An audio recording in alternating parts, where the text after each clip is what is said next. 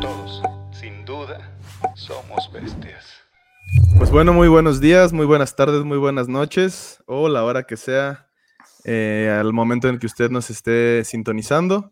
Estamos en el episodio número 26 de este su podcast de preferencia, Todos somos bestias. Se encuentra aquí conmigo Gustavo Olvera. Mi nombre es Juan Carlos Contreras. Y pues este tarde otra vez, ¿no? Como siempre, pero aquí estamos. eh, tratando de hacer lo mejor posible para, para traerles este, este podcast cada semana, pero pues a veces ahí se nos chispotea un poquito.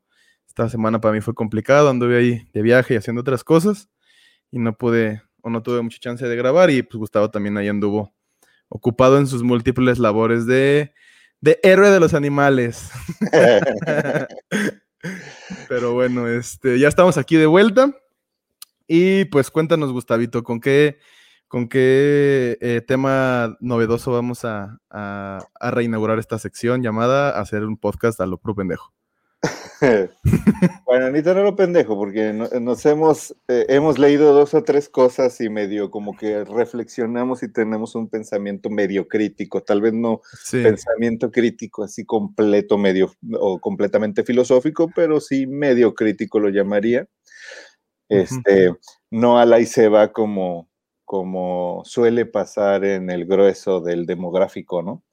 Uh -huh. eh, pero bueno, estuve pensando en esas que me da por pensar y tengo tiempo, de una, una cosa muy, o una situación muy, muy particular de los humanos, okay. eh, y que se ha dado a través de toda la historia, yo creo, de, de la existencia de los humanos, uh -huh. y que es la normalización de pendejadas. Ok. ¿no? Este... Así, ¿cómo va la normalización de pendejadas? Ah, por cierto, hablando de pendejadas, okay. este, por ahí un, un, un, compa que tengo en uno de los grupos me dijo que no dijéramos tantas maldiciones. Porque. ¿Qué pinche porque, perra mamada es esa? porque son. Porque son, bueno, hasta eso que dijo que eran temas interesantes, que le gustaba el, el, podcast, eh, pero que decíamos muchas maldiciones y no sé si lo vea con su familia o lo escuche en el trabajo o, yeah. o qué onda, pero que le molestan. Eh, que, sea, que seamos unos lerdos, unos lerdos. No. Eh, y a lo mejor, digo, por ahí va una cosa eh, que, que, con la que podemos empezar esto de la normalización. Eh, a mí siempre me ha parecido muy interesante cómo hemos, eh, cómo le hemos dado importancia a las maldiciones. O sea, okay. cómo realmente pues, son, o sea, tenemos tan poco que hacer o en qué pensar que le damos un chorro de poder a una palabra, ¿no?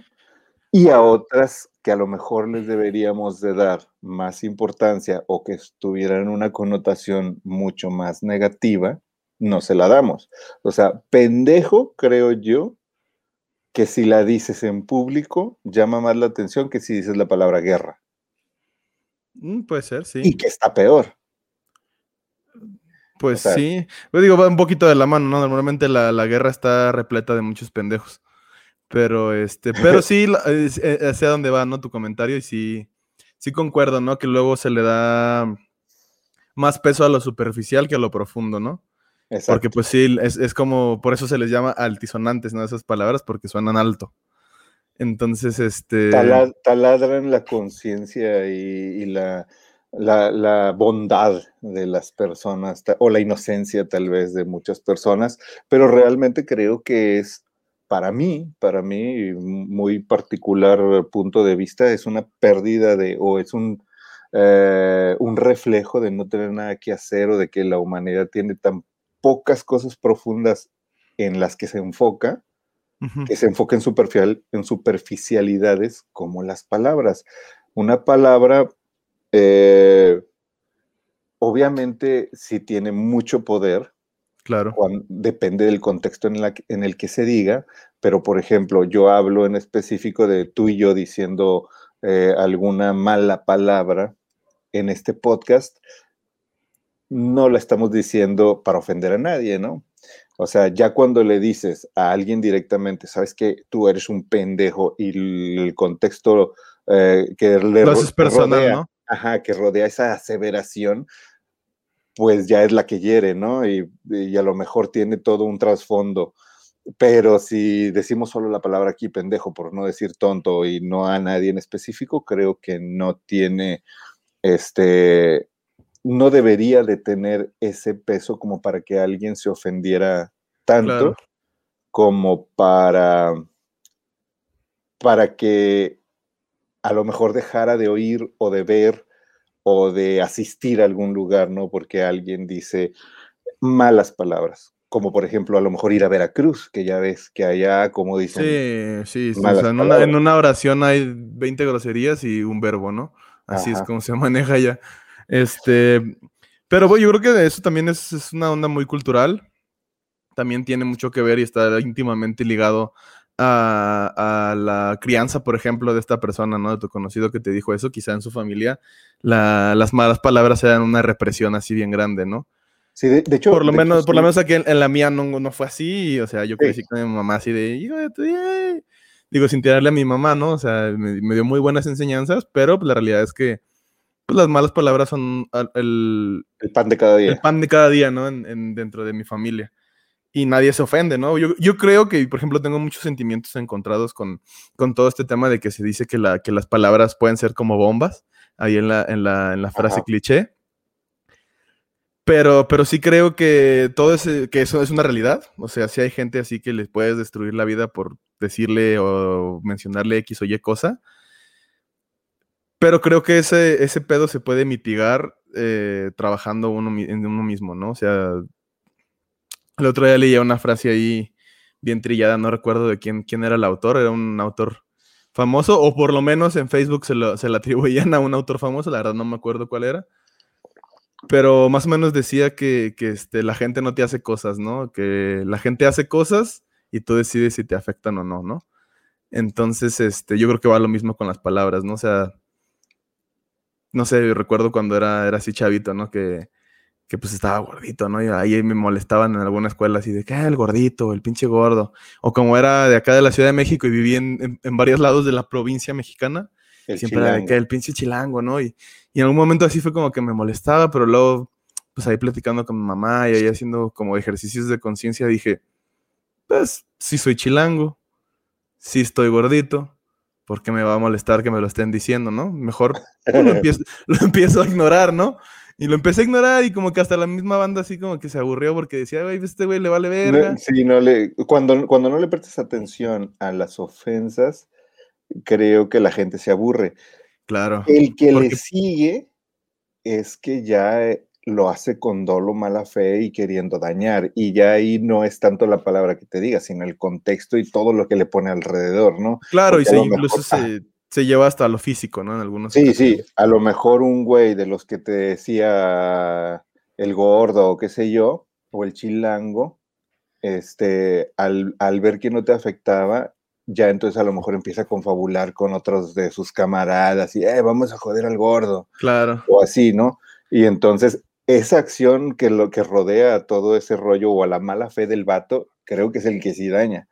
La palabra en sí, pues, como tú dices, te daña, este, En la medida de lo que tú te permites, ¿no? dañe. Ajá. Claro. Claro, que, que es algo bien subjetivo pedirle a las personas, ah, no, sí, tú, tú hazte el fuerte y que no te dañe, porque pues cada quien tiene sus vivencias y cada quien le pegan las cosas Claro. diferente, ¿no?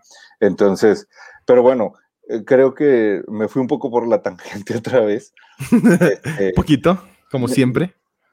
pero bueno, lo que, lo que, a lo que iba yo es de la normalización de todas las estupideces o de muchas estupideces eh, que, hemos, eh, que hemos hecho o que se han, eh, hemos normalizado a través de la historia. Y estaba ahí medio reflexionando y saqué yo desde mi punto de vista muy personal, para que luego no, porque luego capaz de que hay un estudio de la normalización y a lo mejor alguien dice, estás bien imbécil, ¿no? O sea, estos grandes psicólogos y filósofos ya estudiaron la normalización de las, de las, de las situaciones humanas y tú ya sacaste tu, propio, tu propia definición. Por eso digo, es mi, mi Conclusión. mi conclusión. Llegué, llegué a la conclusión de que hay tres grandes normalizaciones A tres ver. vertientes muy, muy importantes, ¿no? Y una es la normalidad que sabemos que está mal, o la normalización que sabemos que está mal, pero nos hacemos de la vista gorda. que, Ha- Hablando de gordos, que, que van a pensar que aquí somos gordofóbicos. No, no somos gordofóbicos. Apoyamos el. somos, somos gorditos. Sí, y, apoyamos el no body shaming, ¿no? Y todo ese rollo. Y, y Pero, comer eh, pan apoyamos también. Y comer pan, exactamente. El pan es muy Vegano. delicioso. Mientras siempre que sea vegano. Este, que por pero- cierto, no es por hacer anuncio, pero acá en Monterrey está la panadería Les Pompé, ahí en el centro. Búsquenla, por favor. Puro pan vegano. chido. Es de lo mejor. Baratito, chingón, biscuit, conchas, donas, de todo. Pero bueno. Bueno, pues volvemos de este corte comercial. y yo, yo quería decirte que, eh, así como planteaste tu, tu primer conclusión, a mí me hace pensar pues en la disonancia cognitiva, ¿no? En el, en el hecho de saber que algo está mal, que estamos contribuyendo a lo que está mal, pero al mismo tiempo creer que está bien. Porque culturalmente o porque hay ahí un acuerdo social o algo así que nos dice que está bien, bueno, pero que, esa- en, esa en para tus, mí- que en tus adentros dices, está mal, pero no puedes dejar de hacer, ¿no? bueno, para mí esa que tú estás describiendo sería la segunda gran normalización. Ok, entonces, la ¿de qué va primera, esta? la primera es la que sabemos que está mal y nos hacemos de la vista gorda.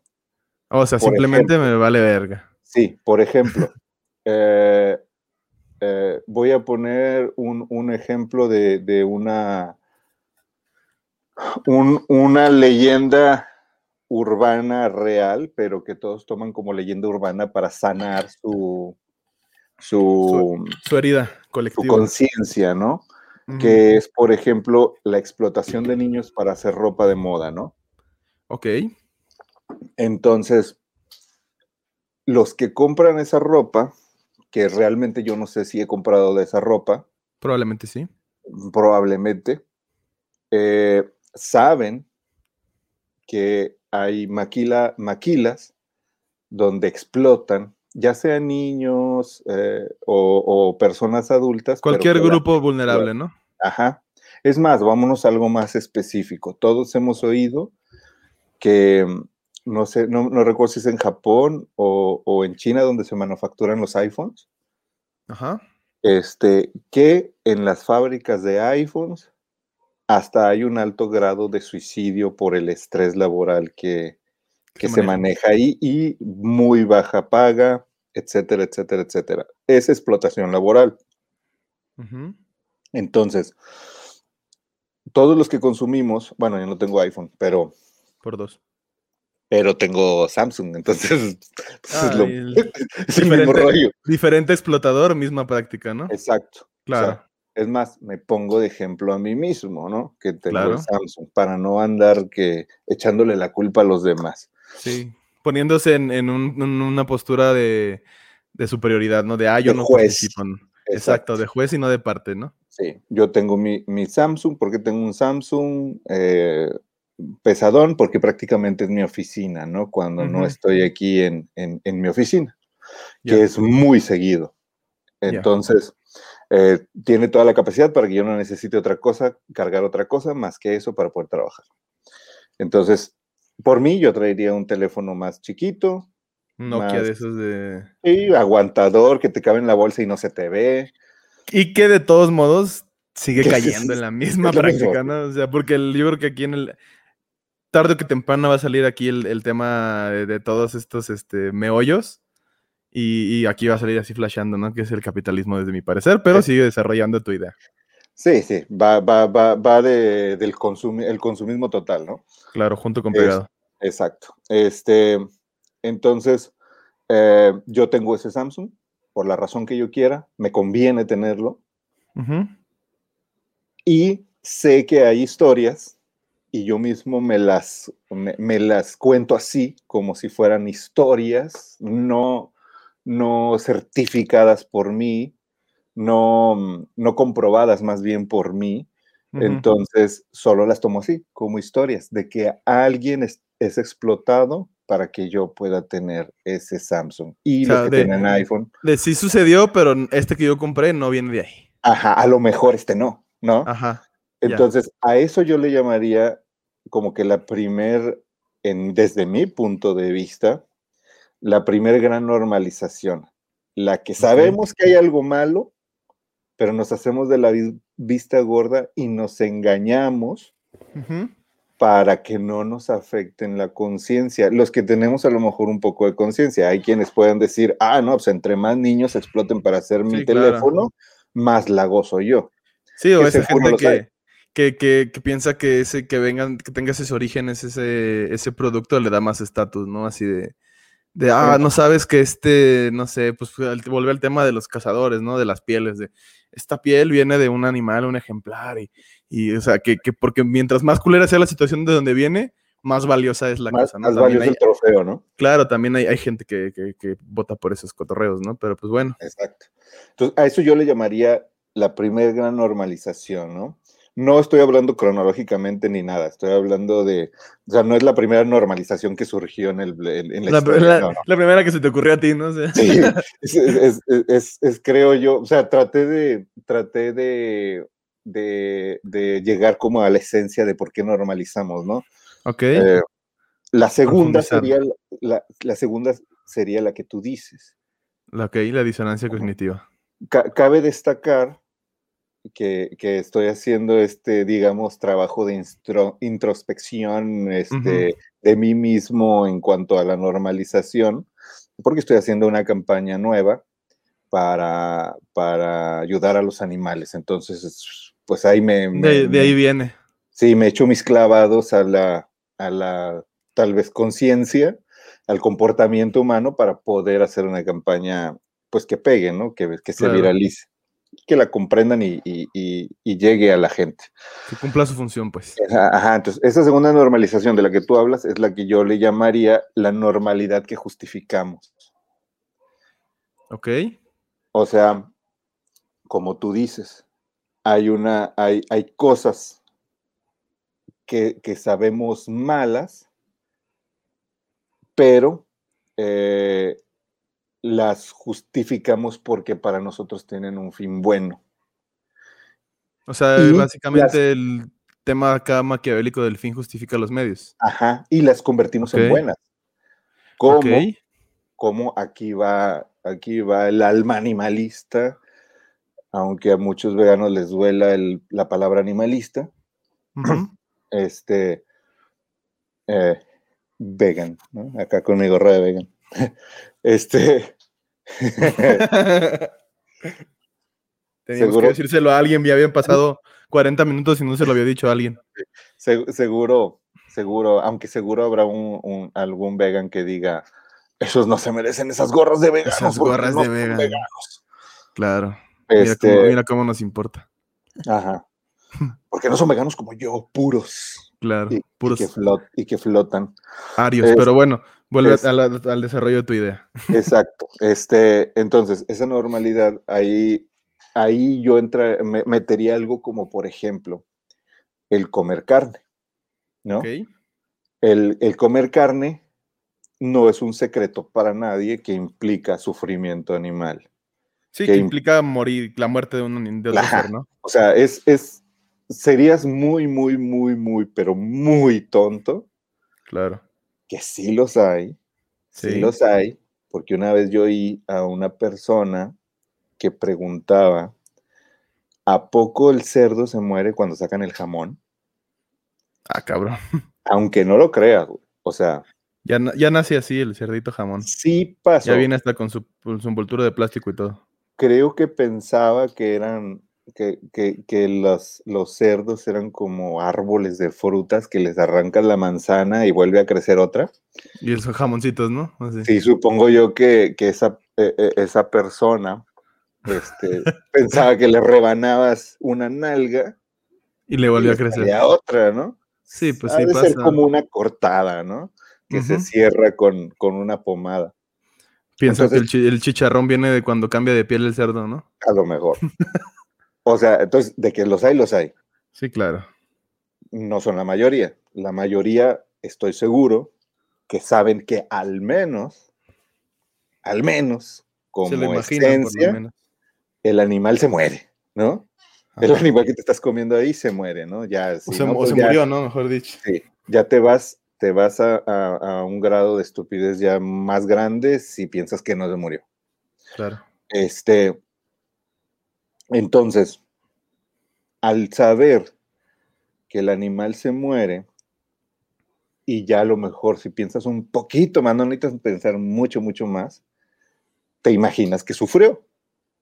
Ok, sí. Y, también, si todavía le das un poquito más a la neurona, este, pues te imaginas que no quería morir.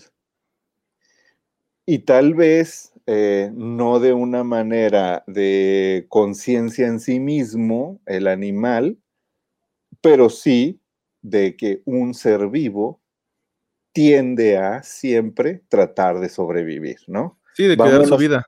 Sí, vámonos a la esencia de las cosas, ya no nos metamos al, al rollo más más profundo de que son seres sintientes, conscientes a lo mejor algunos de sí mismos, eh, que, probablemente no quieren morir porque están disfrutando la vida. Eh, eso ya es un poco más, más complejo, ya no se lo pido a la gente que lo entienda. Yo, sí me, he topado con mucha banda así haciendo activismo que, que, que sí cree que, que el cerdo quiere así de que lo maten, ¿no? Así de que vengan, coman y ah, ya para acabar, para, acabar, mi ciclo, ¿no? Digo, en, gran parte viene de pensamiento este, religioso. religioso e, impuesto también culturalmente, ¿no? O sea, de. Pues, yo me acuerdo de, morro así, ven las caricaturas, el coyote, el correcaminos, que está. Ese cotorreo a cada rato sale y está ahí normalizándose, ¿no? De, de que el mismo Box Bunny se mete ahí a la. A la este a la al, caso y todo y feliz, ¿no? De que suceda. Entonces, pues sí, ahí está como, como bien dices, se está normalizando, ¿no? Desde, desde chavitos. Incluso yo el otro día lo vi con, mis sobrinos o ahí que, que en las mismas escuelas dicen así de, ¿qué animales son de granja, no? Ya. Están la vaca, el cerdo, el pollo, Claro, o sea, ya desde ahí se van haciendo separaciones, no se dice los animales. O sea, son los animales que son los del reino animal pero se hace un, campo, un campo semántico distinto que es el, de los animales de granja y que ahí se mete a, pues, a todos los animales que consumimos, ¿verdad? Que consumimos cotidianamente. Que precisamente por ahí va la tercera eh, gran pilar de la normalización del doctor Olvera, ¿no? Este, pero déjame, termino la segunda, que sería, eh, o sea, todos, vaya, la mayoría de la gente sabe y percibe y, a lo mejor eh, intuye que el animal que, es, que, se convirtió en un pedazo de carne para convertirse en un platillo o para comérselo, cenárselo o desayunárselo, sufrió. Entonces, eso, e, e, eso es algo evidentemente malo para cualquier persona, porque se reflejas en ti mismo que morir es malo, ¿no? Que el dolor es malo, que el, que, el sufrir es malo y que algún, un ser vivo no quiere por eso. Haces ahí una cadena de empatía, ¿no? Por llamarlo de, alguna manera. Ajá. Pero se borra o queda en, en plano totalmente secundario cuando te dices a ti mismo, y que es lo que decías, que el fin justifica los medios, yo necesito sobrevivir. Ok. ¿Sí? Entonces, es, mm, no es malo que ese animal sufra porque yo vivo, ¿no? Y eso ya viene más, eh, viene también un rollo a lo mejor un poco más profundo de, del yo, ¿no? De, del ser, del sentirse como un individuo que lo merece todo sobre todas las demás cosas que lo rodean, que es pues el, el humanocentrismo o antropocentrismo. El antropocentrismo, claro. Este, y eso, esa, esa, sería para mí como la segunda eh, tipo de normalidad importante, normalización importante de las cosas, que, que, es la del fin justifica los medios o la de la normalidad que justificamos. Ok. Creo, creo que ahí sí se separó un poquito del tema de la disonancia cognitiva, porque en la disonancia cognitiva, a lo que yo tengo entendido, funciona así. O sea, le dices a una, a una persona, por ejemplo, me lo he topado haciendo activismo, ¿no? Dices, ¿tú crees que matar animales está bien? Y te dicen, no. Porque lo primero que piensan es en perros, gatos, delfines, animales bonitos, ¿no? O animales que no. que no están pensados para el consumo. Y entonces le preguntas, pero entonces, ¿por qué comes carne? Y ¡pum! Ahí está. El, el hecho de que está disonando, ¿no? En su mente. O sea, no tenían contemplado a la vaca y al cerdo como un animal o en ese campo semántico de los animales que merecen respeto, que merecen cuidado, pero pues lo dejan fuera, ¿no? Inconscientemente.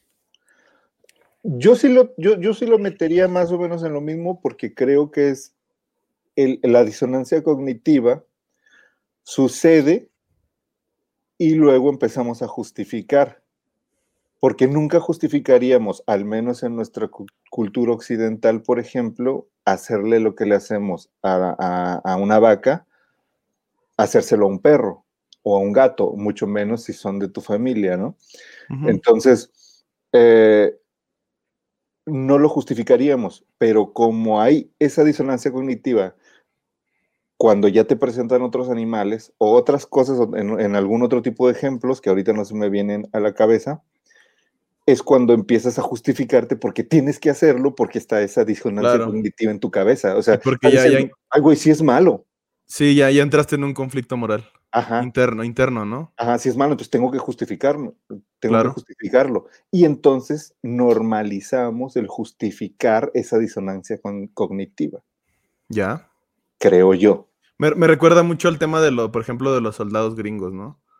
De, ay, voy a ir a invadir otro país para salvar la democracia de mi país y del mundo. Y, salen ahí videos de, soldados que se van a la guerra. Digo, no tengo nada contra los soldados, ellos son simplemente pues peones en las decisiones de la gente con poder. Pero que le dicen ahí, por ejemplo, a sus hijos, ¿no? Y está el meme ahí trilladito de, de voy a ir a, a, Siria a matar más niños para salvar, para salvar a los niños, ¿no? Y es como, ah, mira. Sí, y, eh, ahí, ahí, cabe claramente, ¿no? Es la, la, la, normalización que justificamos. O sea, las guerras están normalizadas completamente. claro, y se hizo ahí sus justificaciones baratas, ¿no? Sí, tan normalizadas están las guerras que a poco no, al menos a mí sí, me pasa, no disfrutas las películas, buenas, una buena película de guerra, como por ejemplo El Soldado Ryan. Ok, sí eh, como la, creo que se llamaba La Delgada Línea Roja, eh, que también me, gustó un chorro, o simple y sencillamente, vámonos un poco más a, la ficción, Rambo, ¿no? Este, que, que, y ya si te vas a más ficción, Depredador o Star Wars, o sea, simple y sencillamente Star Wars es Guerra de las Galaxias, ¿no? La guerra, ahí está. Y bueno, todos pero pelean contra todos. ¿Qué tanto podemos decir que la guerra no es normal para el humano si creo que desde que el humano existe no ha habido, no ha, no ha dejado de haber guerras, ¿no? Ah, no, claro que es normal. A eso me refiero. Está totalmente normalizada. O sea, es completamente normal, tan normal que está en nuestras vidas. Algunas veces, yo, yo recuerdo haber tenido una chaqueta de un militar gringo cuando era adolescente, cuando estaba en la universidad, y yo me ponía mi, mi chaqueta camuflajeada, ¿no? Que ahorita no me la pondría ni de chiste porque me meten un balazo a algún narco, ¿no? Pensando que, que, que, que militar o algo. Pero tenía... sí, me encantaban mis, mis, mis chaquetas militares que compraba en la pulga. Una, una hasta tenía una manchita de sangre. Y, traía un balazo, ¿no? Hay el hoyo. no, no, yo creo que se pegó o algo porque no tenía ningún hoyo, la madre esa. Ya pero las disfrutaba porque aparte de esa que traía la manchita de sangre, que a lo mejor ni era sangre, pero se veía como eso, mm, todavía tenía mucho más sentido, ¿no? Y era, y era hasta, hasta, según yo, una protesta antiguerra de mi parte, ¿no? Mira cómo uso tu guerra. Muy, hippie el rollo, ¿no?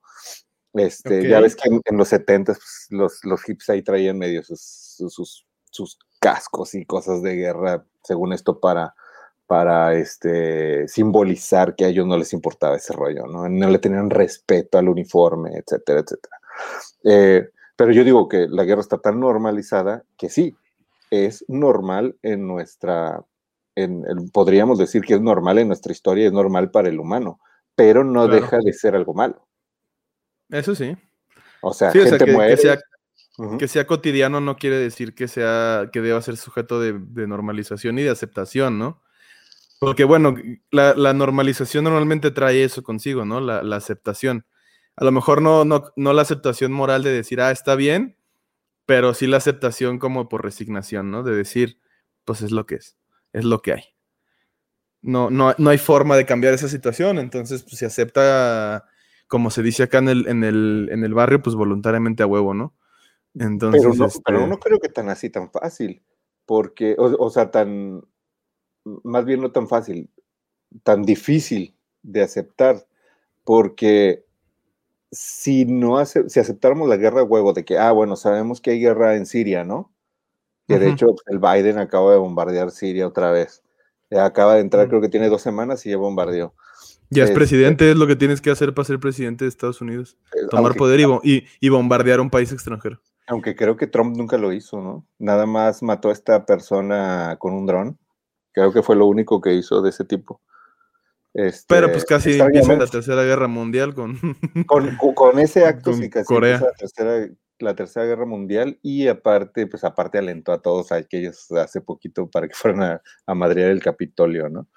Este, sí, Ese güey le eh, hizo para adentro, ¿no? Para su, para su mismo país.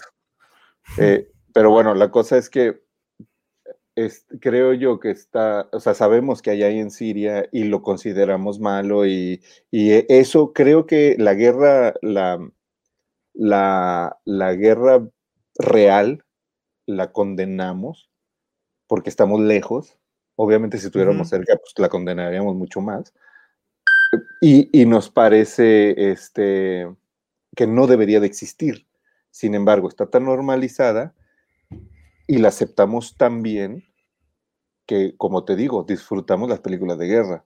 No es como que todos los humanos digamos, eh, no, no, no, te mames, ¿por qué, ¿por qué haces una, una, una película de guerra, güey? O sea, si la guerra es tan mala, si la guerra... Es un, tema, es un tema, delicado, ¿no? O sea, pero no.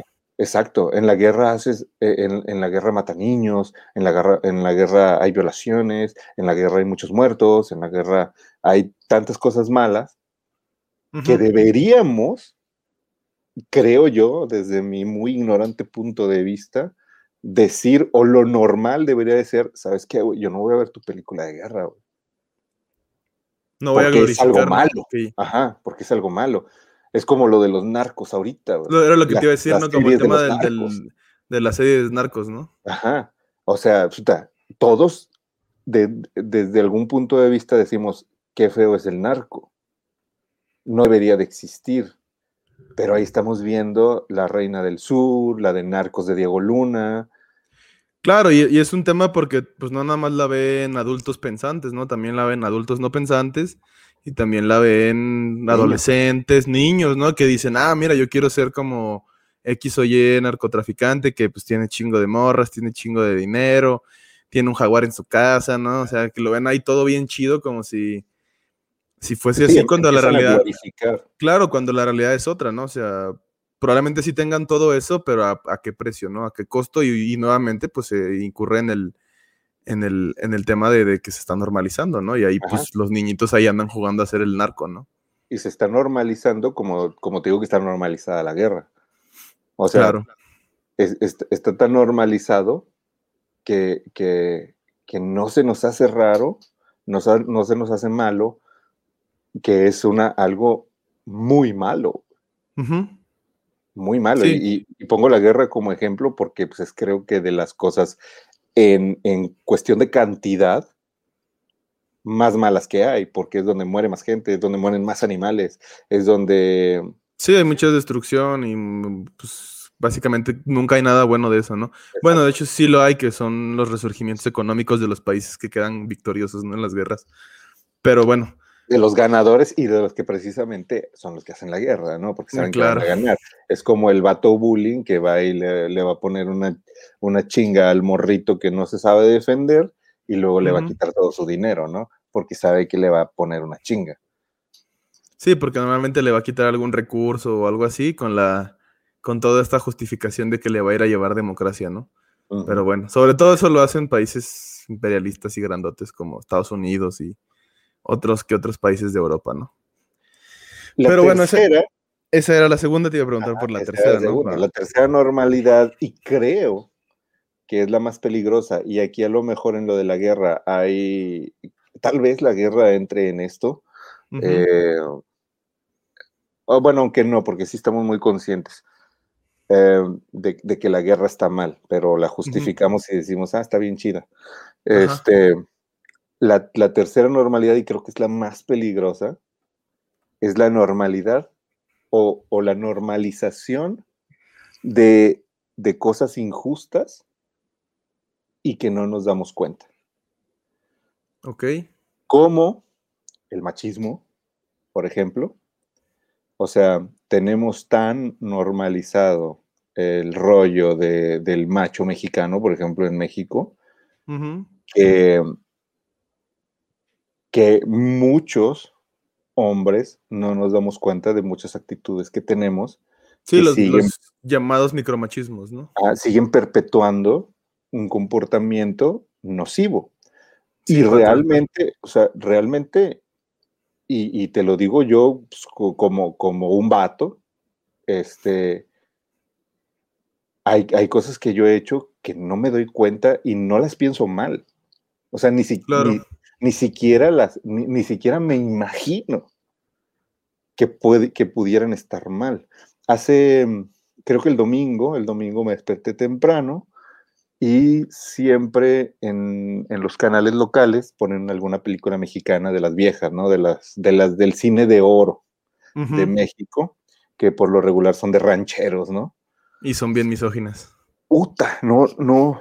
La vi, sí. la, la vi ahora, nunca había visto esa película, no, no era de Pedro Infante ni nada, pero era del corte de Pedro Infante, uh -huh. era de Pedro Infante. Esta vez me propuse verla con ojos. Eh, no quiero decir eso porque tampoco me quiero colgar la etiqueta de deconstruido ni la chingada, ¿no? Porque claro. realmente, para ser sincero, yo no le he puesto mucha atención a eso en mí mismo, ¿no?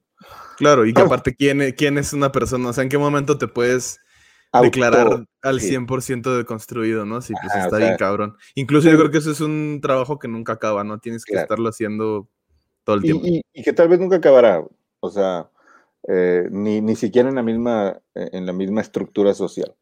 Okay. Eh, Pero bueno, ya, llamémoslo que lo viste con un ojo de autocrítica crítico. o crítica Ajá. social, ¿no? Sí, no, no, autocrítica, porque realmente pues yo no, no, ni siquiera ando a caballo, ni, ni me he comportado, espero yo, así de, de, de misógino con, con las mujeres, ¿no? No, pero o sea, me refiero a autocrítica porque pues es una, quieras que no, es un contenido fílmico que revela lo que en algún momento fue la sociedad mexicana. Sí, claro. Y, sí. Que, y que en gran mayoría sigue siendo, ¿no? Ajá, sí, sí, ahora ya nada más pues le quitas los caballos y las pistolas. Sí, digo, pero... fue porque fue hace unos años, pero muchas de las prácticas que hay en esas películas evidencian siguen sucediendo en el día a día, ¿no? Ajá. Hasta peor. Entonces, vi esa película, que no me acuerdo cómo se llamaba, pero era como una imitación de Pedro Infante, nunca la había visto. Era uh -huh. casi igualito el vato a Pedro Infante, cantaba casi igual que Pedro Infante, pero no era Pedro Infante. Uh -huh. Y tenía esa misma historia de todas esas, de, de todas esas este, películas. De todas esas películas. El vato que llegaba al pueblo era el chingón del pueblo. Este, o se hacía el chingón del pueblo porque era el mujeriego, uh -huh. era el tomador. Y el que tiraba putas. Era el que tiraba balazos. Sí, pues sí. Y era el que agarraba a la morra que le gustaba a la fuerza, ¿no? Y la, la, jalaba y la besaba y la morra se quitaba. Pero al final le gustaba. Pero al final la morra suspira, ¿no? Así como que, ay, me besó. ¿no? Me agarró bien fuerte, no, ah, no mames, qué pedo. Sí, o sea, y, y, y, al verla ya con ojos críticos, sí me quedé de, no mames. O sea, y, verga, ¿no? y esa película tiene todo el corte de todas las películas del cine de oro de ese tipo, de, de, de- que yo en algún momento, cuando era chico, disfrutaba mucho, las de Pedro Infante y todo ese rollo, Jorge Negrete, todo ese Ajá. ¿no? y que veía totalmente normal. O sea, ni, ni tantito de, de, ah, se pasó de verga, ¿no? Ese güey, ¿cómo, cómo es que la besó sin que ella quisiera, ¿no?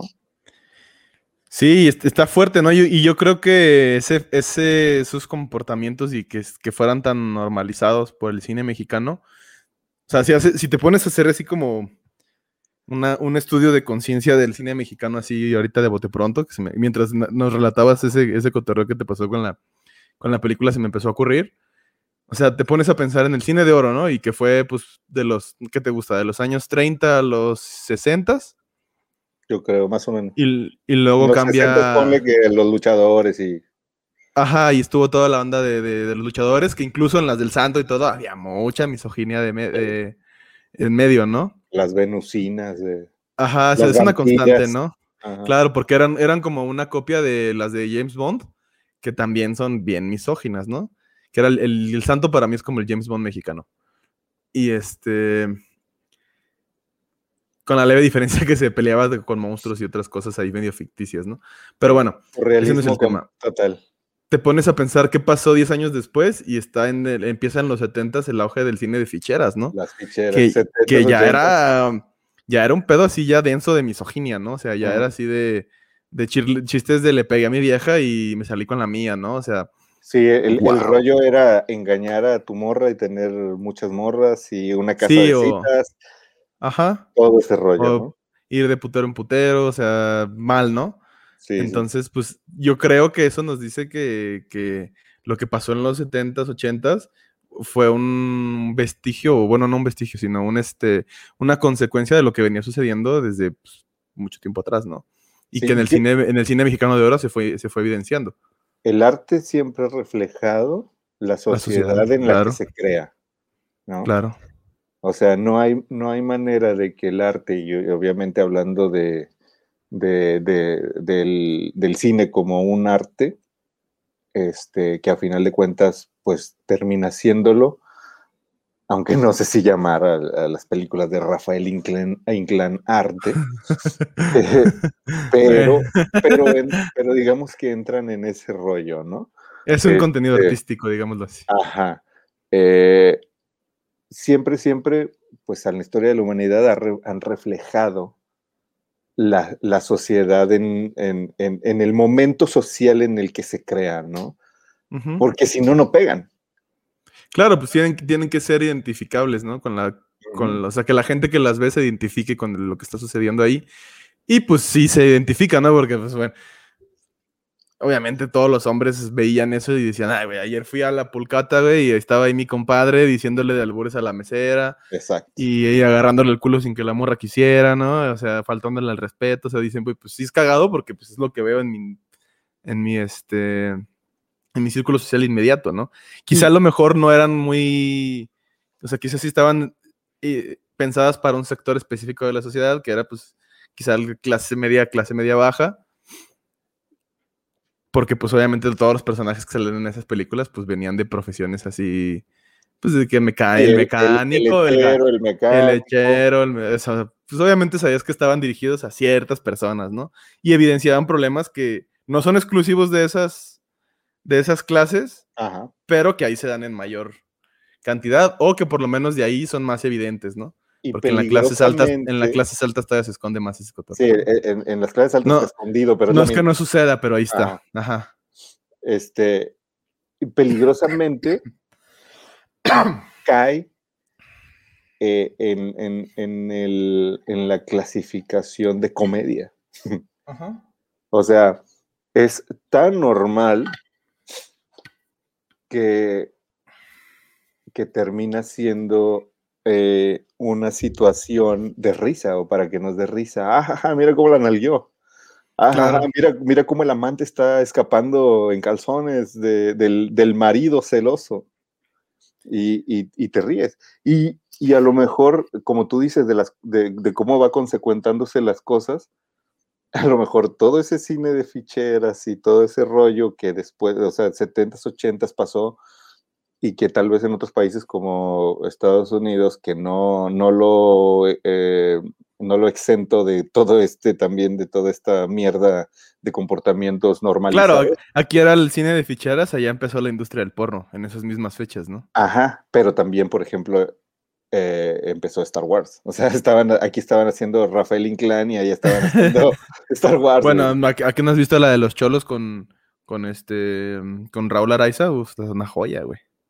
Ah, creo que sí, güey. Una joya, güey. Creo- Pero bueno, que. La, ese no es el tema.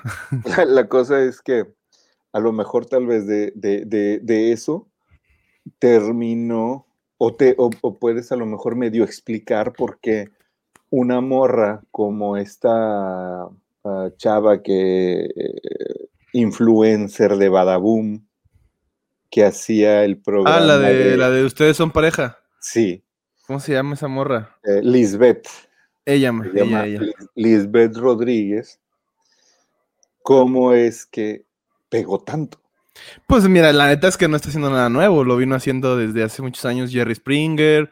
Y luego lo hizo aquí en México Laura Bozo.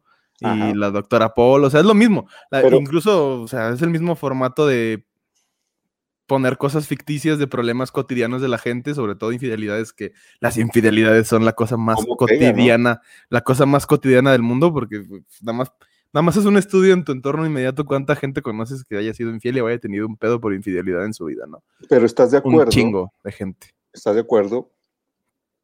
Que desde un punto de vista, am, no sé si llamarlo lógico o, o real, Ajá. Pues no es algo chido. Que Pues debamos no. alabar. Pues no, pero bueno, yo, yo es que la verdad esos programas los, los tomo como, como comedia, güey. como No los veo así sí, como, como pero- algo serio. Y creo que, por ejemplo, la comedia, siempre, normalmente la comedia proviene de la tragedia, ¿no? Por eso incluso los monitos estos de, de la, de que representan la comedia siempre es uno triste y uno feliz porque desgraciadamente, eh, o no sé si desgraciadamente, pero es una peculiaridad que las cosas culeras, pues dan risa, güey. O sea, ves a alguien que se cae, a lo mejor dices, bueno, se partió su madre, no se mató, fue una caída leve, da risa, güey. O sea, Y dices, de, de- hecho, no estoy condenando para nada la comedia. Creo yo que yo, yo, yo sé, soy un fiel defensor eh, de que la comedia eh, es como una safe como- zone. ah, al- no lo llamaría tan así porque luego a veces sí se pasa, ¿no? Como lo que le Este, pasó al, al este comediante, el payaso, al platanito, ¿no? al platanito.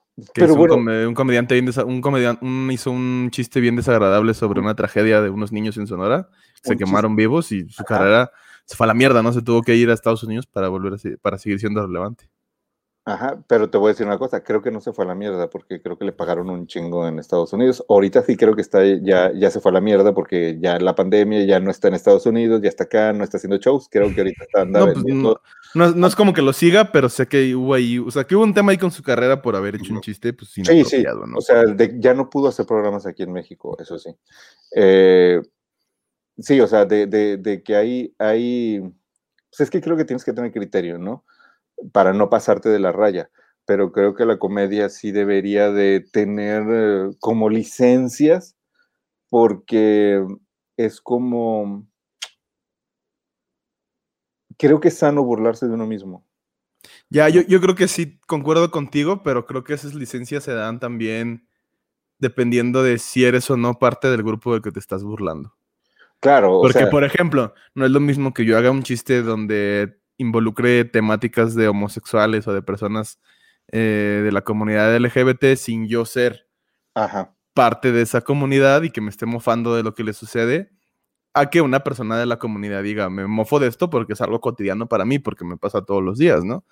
Sí, O sea, Que- por que ejemplo, no- podrías hacer chistes de gordos y de chilangos, como decías. Exactamente. O sea, Y yo, ¿por qué? y yo Porque de, y yo de- te- yo de prietos. tengo la licencia porque pues estoy gordo y soy chilango, ¿no? Entonces, pues, Ujú. O podríamos hacer chistes de mexicanos. claro.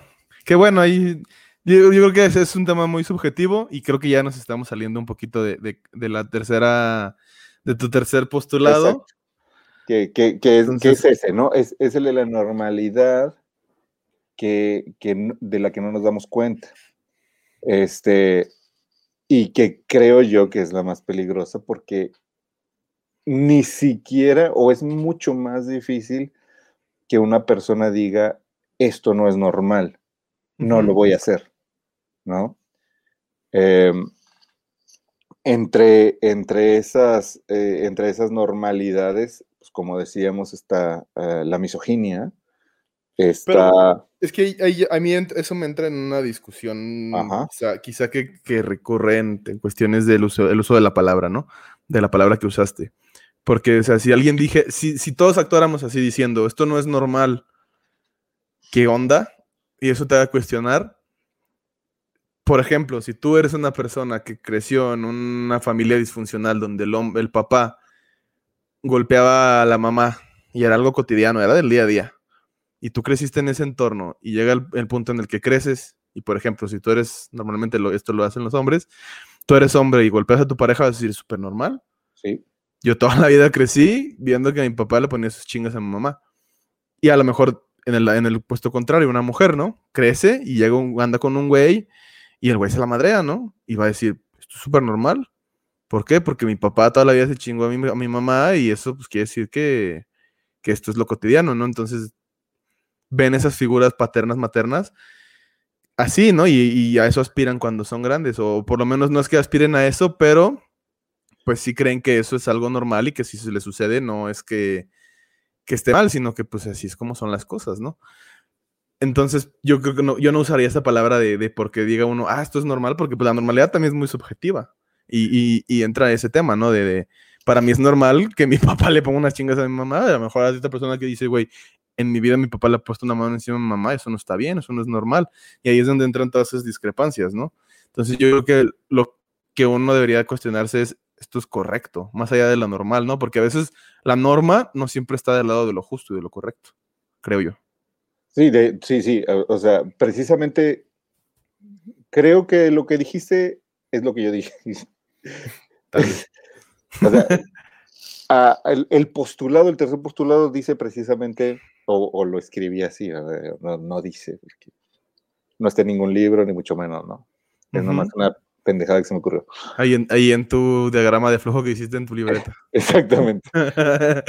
Es, es la normalización de injusticias ok, que no, de las que no nos damos cuenta. ok. Ya. A, a- a eso voy. Por, digo, pegue- por ejemplo, pegarle a, esa, a e- ese marido que le pega a la mujer, pues sea normal para toda la familia, no lo hace justo o no lo hace correcto, Claro. ¿no? Eh, pero pues hay normalidades, como por ejemplo, eh, eh, no sé, ponerse uniforme en la escuela o estudiar en la escuela. Es una, es una normalidad que está bien, que hace bien, no daña a nadie, Aparente- aparentemente, yo sí tengo mis conflictos con el uso de los uniformes. Ah, bueno, sí, o sea, ya... Pero ese, es- tema para otro, ese es el tema para otro podcast. Sí, ya la, la, la adoctrinación y todo ese rollo, ¿no? Claro, el- el- la, pérdida de, la pérdida de la individualidad y todo ese rollo. Eso sí, sí. eh, pero supuestamente se hace, eh, no sé si sepas por qué se hace. Pues O- o- sentidos, de, sentidos de pertenencia, también este, Se supone, eh, po- imponer disciplinas. mm, se supone que no. Se supone que al menos en las, eh, o al menos así se justifica, en las, en, en- en las escolaridades mexicanas, eh, digamos, de, de bajos eh, o de clase media para abajo, clase media Ah, ya, para evitar el, el- la, la- que se haya la Es un rollo de igualdad. de Ajá. igualdad, que no haya clases sociales. Exactamente, para que tú no vayas con tus, con tus pantalones eh, Versace o Gucci, como estos eh, güeyes que andan ahora de pleito. No sé si los has visto en TikTok. güey.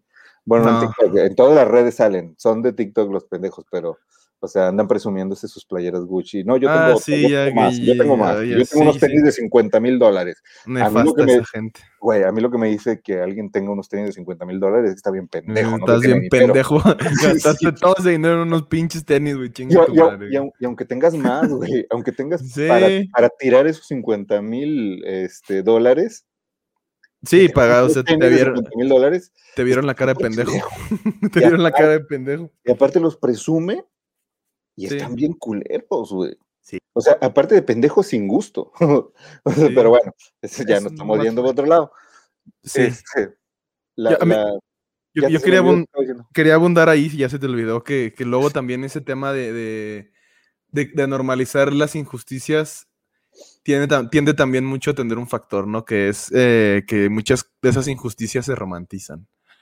Y, y a qué voy con que se romanticen. Están sujetas a, a- a cuestiones como, por ejemplo, el hecho del, por ejemplo, el amor romántico, ¿no? De, ay, es que es súper posesivo y súper celoso porque me quiere un chingo, ¿no?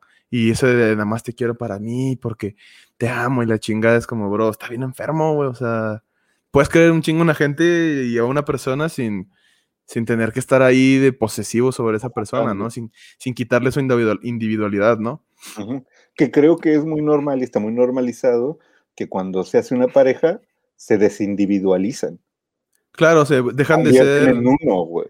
Sí, tan así que hasta en los medios las parejas famosas les hacen un nombre conjunto, ¿no? Como me acuerdo de esos de Brad Pitt y Angelina Jolie, que eran Brangelina, nadie decía, qué mamada es esa, güey, son dos personas completamente distintas, ¿no? O sea, El día de mañana yo- se, día de mañana se separan, que creo que ya sucedió, la verdad es que no soy muy seguidor del chisme, pero este, y ya, ya, la chingada todo ese cotorreo, ¿no? Entonces, Lo, lo, eh, y, yo creo que lo chido de tener una pareja es precisamente eso, que tenga su individualidad y su, su razón de ser por sí misma, no claro, que no sea un apéndice tuya, ¿no? exactamente. Ni o tú un un apéndice de ella.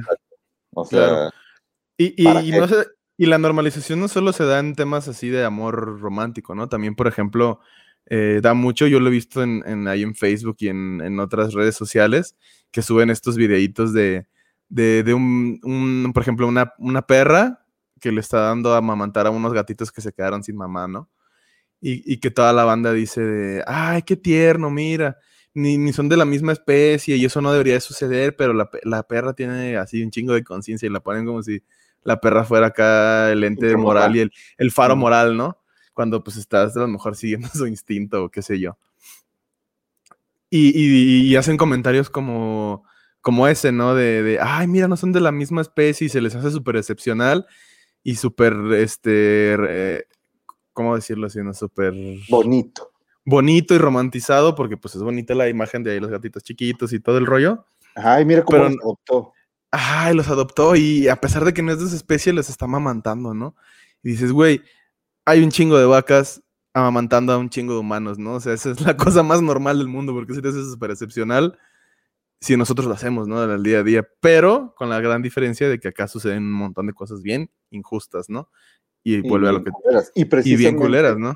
precisamente ese ejemplo de, de- de- de tomar leche es uno de los, eh, eh, es, eh, cabe precisamente en este punto 3 o en, esta, en este gran pilar de, normali- de normalización en el tercero, que es, que, que es precisamente eso que dices.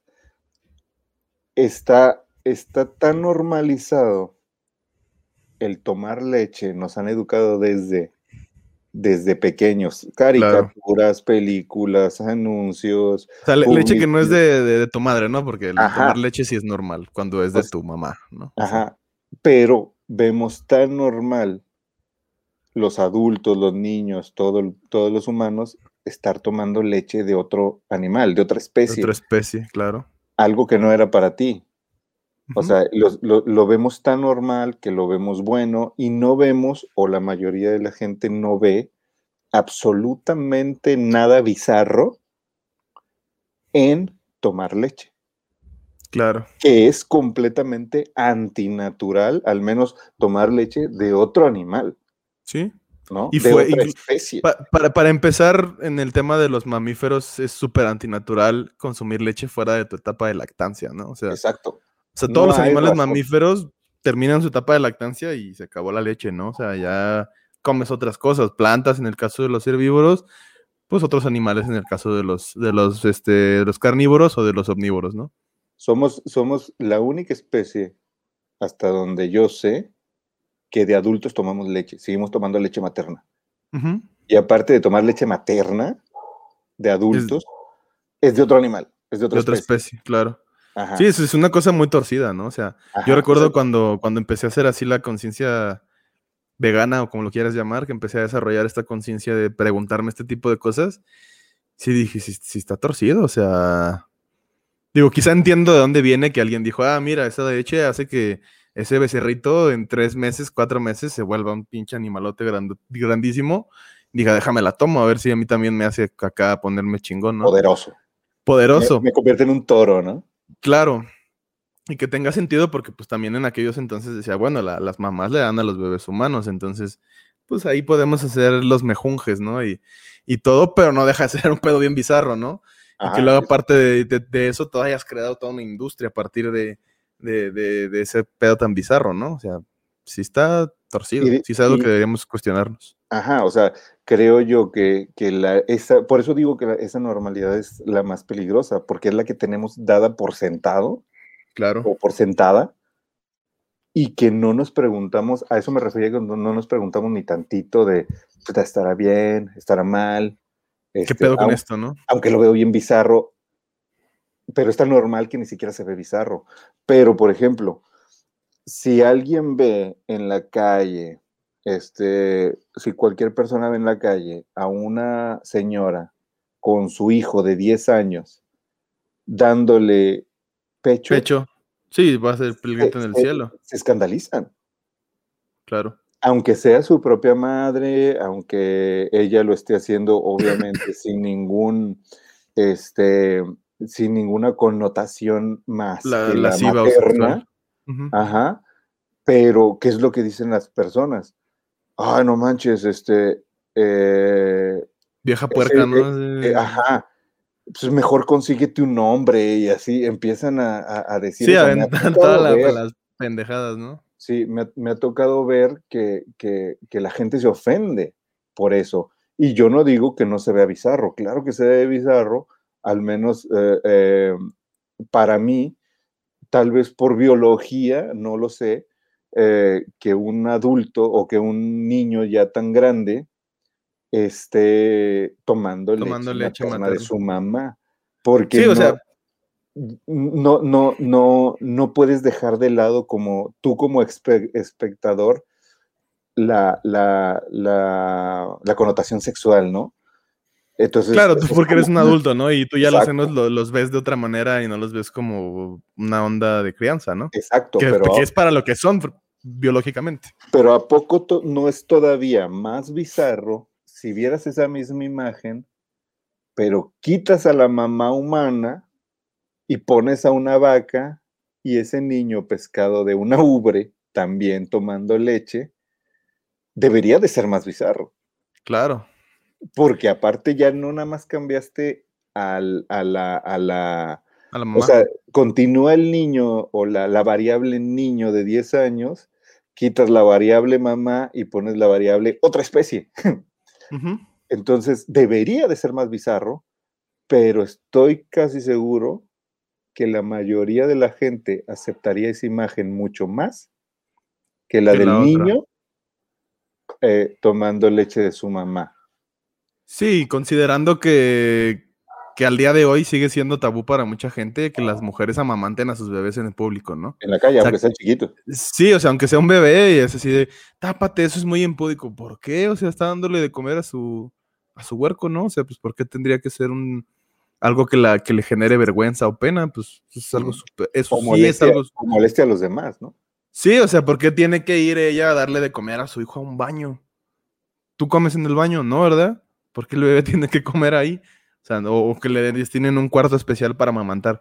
Es como en los aeropuertos, que están las cabinas de lactancia, ¿no? Claro, es una estupidez, ¿no? O sea, Que- que estoy de acuerdo que existan por si hay una mujer claro, por si alguien dice, yo prefiero no hacerlo en privado, en vivo, a lo mejor porque sabe que va a haber miradas lascivas, porque sabe que va a haber miradas perversas.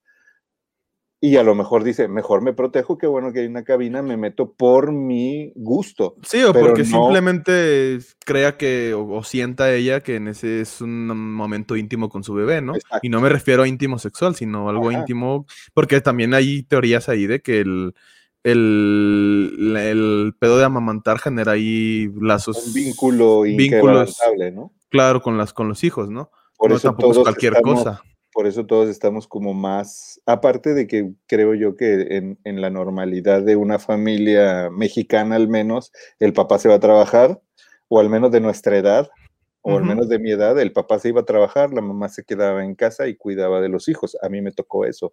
bueno, a, mí ya, a mí ya me tocó de, pues, la situación difícil, ¿no? Trabaja papá y mamá también.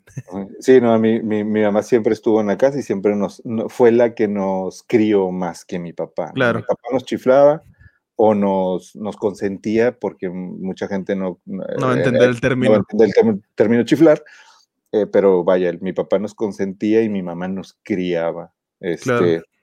y, y, creo yo que eh, en esa en, esa, en, e, en ese tipo de, de, situación familiar, ajá, de configuración, eh, se crea un vínculo con la mamá muy poderoso, ¿no? Aparte de que dices que sí lo había oído que biológicamente es el momento en que se vinculan. Sí, hasta en, la, en, algunas teorías de la psicología hay una etapa que se llama la etapa del destete, ¿no? Que es cuando el, el infante deja, deja ahí la, el, lazo de amamantar con, con, la mamá y que pues psicológicamente va generando ahí cambios en el, en el individuo, ¿no? No sé bien, quizás esté, esté, equivocado, pero existe una etapa que se llama el destete, ¿no? Entonces, este... Eh, en los animales también, ¿no? Es donde, claro. como decía esto hace rato, es donde ya el organismo te está pidiendo sólidos. Ajá. Y, donde ya tuviste los probióticos y ya tuviste las, los anticuerpos y todo lo que tu mamá estuvo generando para que, pues, básicamente no te mueras a la verga, ¿no?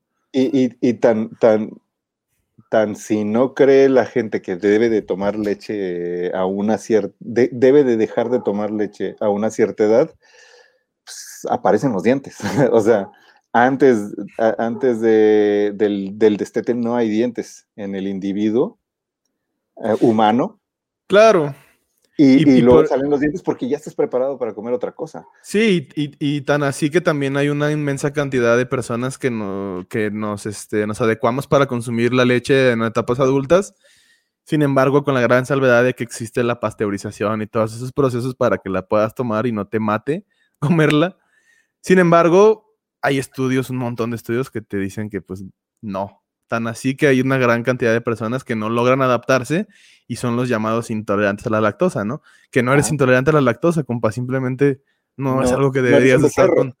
No te pudiste adaptar a algo que no es biológicamente normal para ti consumir, ¿no? O sea. Es como. Y, los que sí se.